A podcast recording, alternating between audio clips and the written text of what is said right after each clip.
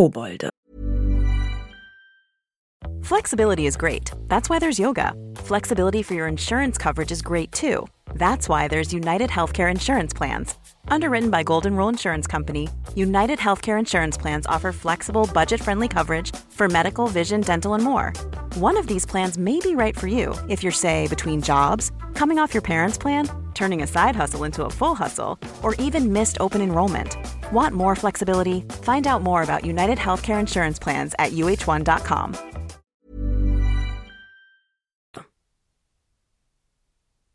Kobolde sind eine hochintelligente Rasse von kleinen Hominiden mit langen Fingern und Füßen, die mit der Zaubererwelt koexistieren.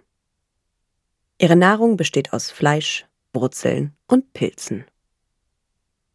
Kobolde unterhalten sich in einer Sprache, bekannt als Koboldogak, und sind geschickte Metallschmiede. Erwähnenswert für ihre Silberarbeiten, sie prägen selbst Münzen für die Zaubererwährung. Aufgrund ihrer Fähigkeit, mit Geld und Finanzen umzugehen, kontrollieren sie die Zauberwirtschaft zu einem großen Teil und führen die Gringotts Zaubererbank. Kobolde haben ihre eigene Art der Magie und können Magie ohne Zauberstab erzeugen. Sie werden vom Kobold-Verbindungsbüro der Abteilung zur Führung und Aufsicht magischer Geschöpfe im Zaubereiministerium vertreten. Kobolde werden von vielen Zauberern als minderwertig angesehen, die dummerweise glauben, dass die Kobolde zufrieden mit dieser Anordnung sind. Beschreibung Kobolde sind klein und hellhäutig, da sie sehr wenig Zeit im Freien verbringen. Sie haben sehr lange Finger und Füße, kuppelförmige Köpfe und sind etwas größer als Hauselfen. Griffok, einer von Hunderten von Kobolden, die bei Gringotts arbeiten, hat eine Glatze, spitze Nase und spitze Ohren. Einige haben dunkle, schräge Augen und einige Kobolde tragen sogar spitze Hüte. Rebellion In der Geschichte der Zaubererwelt gab es mehrere Koboldaufstände. Diese Aufstände fanden am häufigsten im 17. und 18. Jahrhundert statt. Eine Rebellion im Jahre 1612 fand in der Nähe von Hogsmeade statt, die drei Besen wurden als Hauptquartier für die Rebellion eingesetzt. Die Aufstände wurden als blutig und bösartig beschrieben. Die Namen der Rebellen lauten in der Regel Bodrod der Bärtige und Urk der Unsaubere, so Ron Weasley. Laut dem Tagespropheten gibt es auch heute noch subversive Koboldgruppen, die im Geheimen gegen die Ministerien arbeiten. Allerdings ist die Gültigkeit dieser Aussagen ungewiss. Die Gründe für den Beginn der verschiedenen Kobold-Rebellionen sind beispielsweise die folgenden. Eine Behauptung von Ranjuk I., dass Godric Gryffindor sein Schwert stahl. Die Verfolgung und Inhaftierung von Uck dem Unzuverlässigen, der Leprichan-Gold verkaufte. Der Unfalltod von Nanyok, Gringotts Zaubererbank Kobold, von den Händen eines ungeschulten Sicherheitstrolls, geschickt vom Zaubereiministerium. Inhaftierung des notorisch gewalttätigen Hodrod mit der Hornhaut, der versuchte, drei Zauberer zu töten, das öffentliche Untertauchen im Dorfteich des Kobold-Aktivisten Ork des Unsauberen durch eine Bande junger Zauberer, das Dekret von 1631 des Zaubereiministeriums, der magische Wesen daran hindert, im Gegensatz zu Zauberern und Hexen einen Zauberstab zu benutzen. Zaubereikriege die Kobolde erlitten ihren Anteil an den Verlusten beim ersten Aufstieg von Lord Voldemort in den 1970er Jahren. Eine Familie, die in der Nähe von Nottingham lebt, war von Voldemorts Anhängerinnen zu dieser Zeit ermordet worden und Bill Weasley näherte sich den Kobolden an, unter Berufung auf ihren Sinn, zu der Zaubereigemeinschaft zu gehören. Dies erwies sich jedoch als problematisch, weil ein Beamter des Ministeriums, Ludo Bagman, eine Gruppe von Kobolden während der Quidditch-Weltmeisterschaft im Sommer 1994 um eine große Menge an Gold betrogen hatte. Was dazu führte, dass die Kobolde beiden Seiten misstrauten und neutral blieben während des Krieges.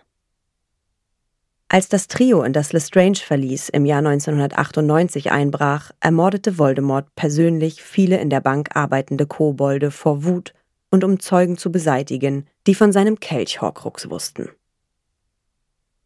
Intelligenz Kobolde sind sehr klug und haben sich über die Jahre mit der Zaubererart effektiv beschäftigt. Sie sind immer noch in den Köpfen der meisten Zauberer dienstbar, aber sie haben sich als wichtiger Teil der Zaubereigesellschaft eingeführt. Die Kobolde führen Gringotts, die Zaubererbank. Von daher kontrollieren sie die Zaubereiwirtschaft zu einem großen Teil. Es ist unbekannt, ob Gringotts die einzige Bank in der Zaubereiwelt ist. Kobolde sind sehr klug und mehr als in der Lage, sich gegen Zauberer zu behaupten. Die Tatsache, dass die Zaubereibevölkerung sie schlecht behandelt, ist Beleg für die schwere Ungerechtigkeit in der Zaubereikultur.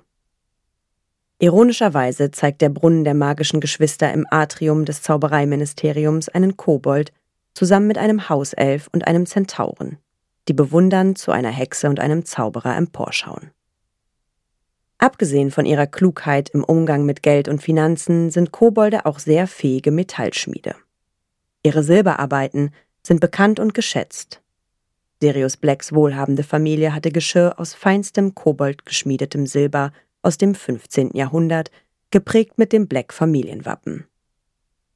Als Rubius Hagrid die Riesen besuchte, war eines der Geschenke, die er brachte, ein koboldgeschmiedeter Helm, der als unzerstörbar beschrieben wurde. Kobolde prägen tatsächlich die Galeonen, Sickel und Knuts, die in der Zauberwelt verwendet werden. Jede Münze ist mit einer Seriennummer versehen, die den Kobold identifiziert, der sie gegossen hat. Es ist möglich, dass Teilkobold Phileas Flitwick diese Klugheit geerbt hat, da er in Ravenclaw ist. Er hat diese Brillanz auch in vielen Fällen gezeigt, wie bei der Schlacht von Hogwarts mit seiner erfolgreichen Zauberkunst. Menschliche Beziehungen Im Laufe der Geschichte gab es einen Streit zwischen Zauberern und Kobolden aufgrund von Fehlern auf beiden Seiten. Kobolde können blutrünstig und grausam gegen Zauberer sein und betrachten sie als arrogant, während viele Zauberer Kobolde als unterlegen betrachten. Kobolde haben in der Vergangenheit übel genommen, dass sie Positionen als Bürgerinnen zweiter Klasse besetzen und haben deswegen Zuflucht zur Gewalt in Form von Aufständen und Unruhen gesucht. Kobolde können Magie ohne die Hilfe eines Zauberstabs ausüben. Trotzdem sind sie durch die Ablehnung der Zauberer beleidigt, dass sie keine Zauberstäbe benutzen dürfen. Wiederum verbergen Kobolde die Geheimnisse ihrer eigenen Magie den Zauberern. Ihre Waffen und Rüstungen sind nahezu unverwüstlich nach der Herstellung und haben ihre eigenen Arten von magischen Eigenschaften. Koboldwerte Insgesamt sind die Vorstellungen der Kobolde von Bezahlung und Rückzahlung nicht die gleichen wie bei Menschen. Kobolde mögen keinen Diebstahl, sondern verwenden eine andere Definition des Wortes. Nach Koboldstandards ist der Hersteller eines Artikels nicht der Käufer der rechtmäßige Eigentümer. Der Gegenstand muss an den Hersteller nach dem Tod des Käufers zurückgesandt werden. Kobolde glauben, dass der Zauberer mit der Zahlung für ein koboldgeschmiedetes Artefakt dieses lediglich gemietet hat und nicht besitzt. Kobolde betrachten die Weiterreichung eines Gegenstandes von einem Zauberer oder einer Hexe zu einem anderen ohne weitere Zahlung an seinen Hersteller wenig mehr als Diebstahl, wie Bill Weasley sagt. Kobolde betrachten auch Schulden extrem, da sie Ludo Bagman jagten, nachdem er eine Wette mit ihnen verloren hatte und obwohl sie alles von Wert nahmen, nachdem er sie mit Leprechern Gold betrog, jagten sie ihn weiter, da es nicht genug war, um seine Schulden zu decken.